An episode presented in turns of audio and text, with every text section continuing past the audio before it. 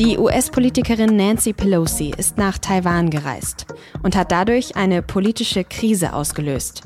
Warum sie trotzdem geflogen ist und was das für das Verhältnis zwischen China und den USA bedeutet, das habe ich mit Florian Müller besprochen. Er berichtet für die SZ über China. Sie hören auf den Punkt, den Nachrichtenpodcast der Süddeutschen Zeitung. Ich bin Tami Holderried, schön, dass Sie dabei sind.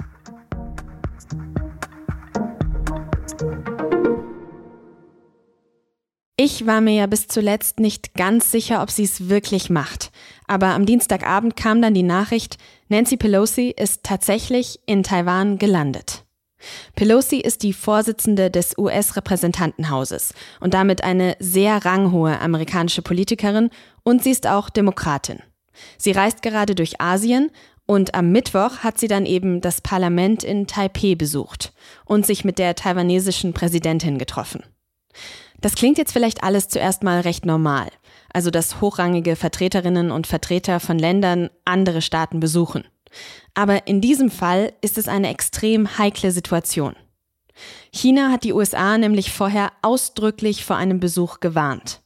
Und Pelosi war dann auch nicht nur vor Ort, sie hat Taiwan auch ganz konkret die Unterstützung der USA angesichts der Bedrohung durch China versprochen. With the Taiwan Relations Act, America made a bedrock promise to always stand with Taiwan. Die Vereinigten Staaten würden immer an der Seite Taiwans stehen, so also Pelosi bei einer Pressekonferenz. Und das ist für China eine riesige Provokation. Wir haben ja letzte Woche schon in diesem Podcast darüber gesprochen, warum es für China so wichtig ist, dass Taiwan nicht unabhängig ist. Die chinesische Führung sagt, dass Taiwan zu ihnen gehört Sie sieht das Land als abtrünnige Provinz und fühlt sich auch durch die demokratischen Strukturen in Taiwan bedroht. Deshalb gibt's schon lange die Befürchtung, dass China sich Taiwan einverleiben könnte. Erst recht seitdem Russland das ja quasi mit der Ukraine versucht. Und China hat auch direkt auf Pelosis Besuch reagiert. Die chinesische Armee hat gezielte Manöver und Schießübungen in Meeresgebieten rund um Taiwan gestartet, Kriegsschiffe sind nah an der Küste patrouilliert, Flugzeuge und Kampfjets in Taiwans Luftüberwachungszone geflogen. Und China hat auch die Geschäfte mit Taiwan teilweise ausgesetzt. Mit China-Korrespondent Florian Müller habe ich darüber gesprochen, welche Folgen dieser Besuch noch haben könnte. Florian, ein Sprecher des chinesischen Außenministeriums hat noch vor dem Pelosi-Besuch mit, ich zitiere das mal, ungeheuerlichen politischen Konsequenzen gedroht. Jetzt war sie ja tatsächlich in Taiwan. Was spürt man denn von dieser Drohung jetzt schon? Also ich glaube, im Moment spürt man in Taiwan tatsächlich noch nicht so viel davon. Was jetzt angekündigt wurden, waren zum einen riesige Militärmanöver. Und die könnten schon große Auswirkungen haben auf die Insel, weil die nämlich sehr nah dran sind an der Küste von Taiwan und das könnte unter anderem den Schiffsverkehr dort beeinträchtigen. Ansonsten hat China jetzt auch schon Wirtschaftssanktionen angekündigt. Ähm, allerdings sind die noch relativ überschaubar. Da geht es vor allem um Lebensmittelexporte aus Taiwan nach China und um Baumaterial aus China für Taiwan. Also insofern mhm die Reaktion ist schon da. Sie ist bis jetzt noch nicht so stark wie ursprünglich befürchtet. Jetzt sagst du, sie sind noch nicht so stark. Äh, erwartest du, dass da noch was folgen könnte? Also wir befinden uns gerade in einer sehr heißen Phase. Die Beziehungen zwischen Taiwan und China und auch den USA sind so schlecht wie wahrscheinlich in den vergangenen 25 Jahren nicht mehr. Und Militärmanöver, vor allem so nah an der Küste, bergen natürlich immer die Gefahr, dass da irgendwas passiert, was niemand beabsichtigt. Ich persönlich glaube, dass momentan keine von den Parteien wirklich ein Interesse dran hat. Das ist eskaliert, aber ich meine, da wird jetzt halt dann scharf geschossen. Zumindest hat das die äh, chinesische Volksarmee angekündigt. Und ja, wenn es daneben geht, dann kann es halt auch richtig eskalieren. Mhm. Jetzt hast du gerade schon gesagt, das Verhältnis zwischen China und den USA ist wahrscheinlich so schlecht wie schon sehr, sehr lange nicht mehr. Warum war es Pelosi denn dann trotzdem so wichtig, nach Taiwan zu fliegen? Das war ja eigentlich vorhersehbar, dass das solche Folgen nach sich ziehen würde, oder?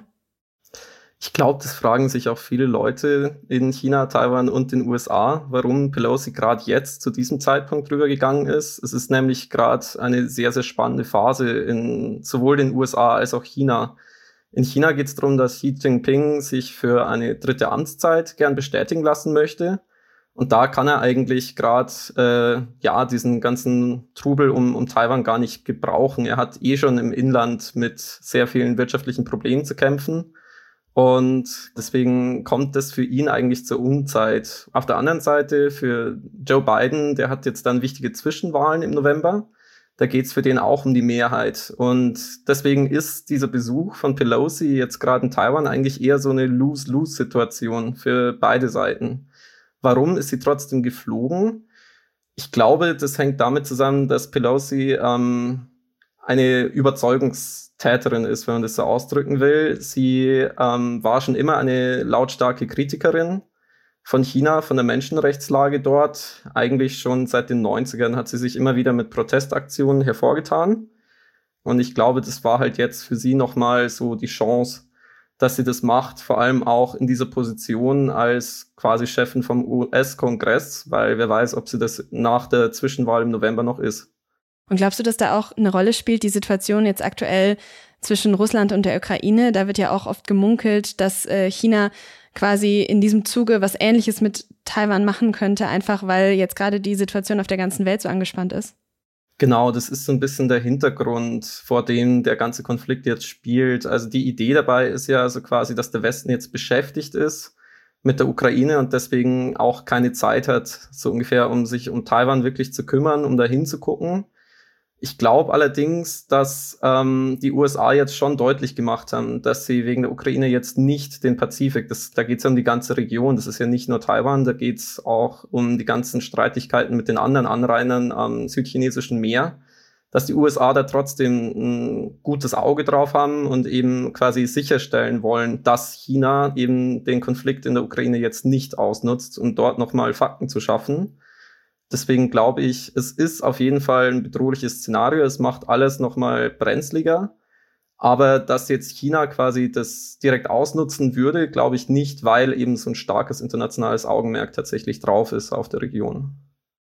Dann sprechen wir nochmal über einen anderen Aspekt dieses ganzen Konflikts. Du hast schon die wirtschaftlichen Sanktionen Chinas gegenüber Taiwan angesprochen. Wie wichtig ist Taiwan denn überhaupt für die Weltwirtschaft allgemein? Also das mag für manche vielleicht verwundernd sein, aber Taiwan ist quasi in allen technischen Produkten drin, die wir so im täglichen Leben benutzen. Sei es jetzt ein Smartphone, sei es ein Laptop, manchmal sogar der Kühlschrank oder das Auto. Da steckt überall taiwanische Technologie drin. Ähm, wovon spreche ich da? Da geht es um die sogenannten Halbleiter, um Computerchips.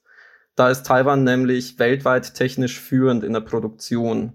Die kontrollieren da tatsächlich über die Hälfte von dem weltweiten ähm, Nachschub und deswegen ist es so gefährlich, wenn da jetzt dieser Konflikt sich zwischen den USA und China hochschaukelt, weil dadurch, das haben wir ja in der Corona-Pandemie schon mal gesehen, als die Lieferketten zusammengebrochen sind, wenn es jetzt nochmal passiert, dann kann es die Weltwirtschaft ganz schön ins Chaos stürzen.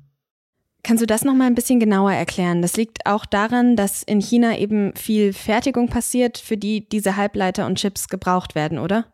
Tatsächlich ist es so, dass die Taiwanesen ganz viel Produktion auf ihrer Insel selbst aufgebaut haben, weil die halt wissen, diese Chips, das ist für die ja wie so eine Art Faustpfand.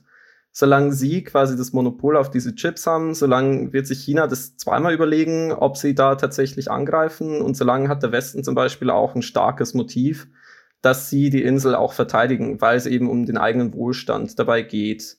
Aber tatsächlich ist es halt so, dass China der größte Fertigungshub ist für Elektrikgeräte, Elektronikgeräte aller Art. Und deswegen, wenn da jetzt ein Konflikt quasi äh, eskaliert und die Schiffe können nicht mehr fahren, die Straße, die Meeresenge zwischen Taiwan und China ist eine der meistbefahrensten der Welt. Ungefähr 90 Prozent aller Transportschiffe kommen da einmal im Jahr vorbei. Und wenn diese Straße jetzt plötzlich dicht wäre, weil China zum Beispiel eine Blockade machen würde von Taiwan, dann wäre das eigentlich von Auswirkungen her wahrscheinlich noch schlimmer als die Probleme während der Pandemie. Und für wie wahrscheinlich hältst du so eine Blockade? Könnte sowas tatsächlich in den nächsten Tagen oder Wochen passieren? Also das ist so ein bisschen unklar. Ähm, wenn man sich anguckt, die, die Übungszonen, die China jetzt quasi markiert hat, wo sie sagen, da darf kein Flugzeug und kein Schiff mehr rein, weil da wird scharf geschossen, die sind mitten in dieser Wasserstraße. Ich glaube schon, dass es möglich ist, einen Teil vom Schifffahrtsverkehr da außen herum zu führen. Allerdings ist natürlich unklar, ne? Ähm, Russland hatte ja ursprünglich auch mal gesagt, sie üben nur und ist dann am Ende trotzdem in der Ukraine einmarschiert. Also ich glaube, jetzt eine Voraussage zu machen, ähm, was Xi Jinping dann im Endeffekt vorhat die nächsten Tage, das traue ich mich nicht. Das, glaube ich, ist sehr schwierig. Vielen Dank trotzdem soweit für deine Einschätzung, Florian. Danke auch. Bundeskanzler Olaf Scholz hat an diesem Mittwoch ein Werk bei Siemens Energy in Mülheim an der Ruhr besucht. Dort lagert eine Turbine für die Ostsee-Pipeline Nord Stream 1 und die hat Scholz öffentlichkeitswirksam besichtigt. Die Turbine wurde davor in Kanada gewartet.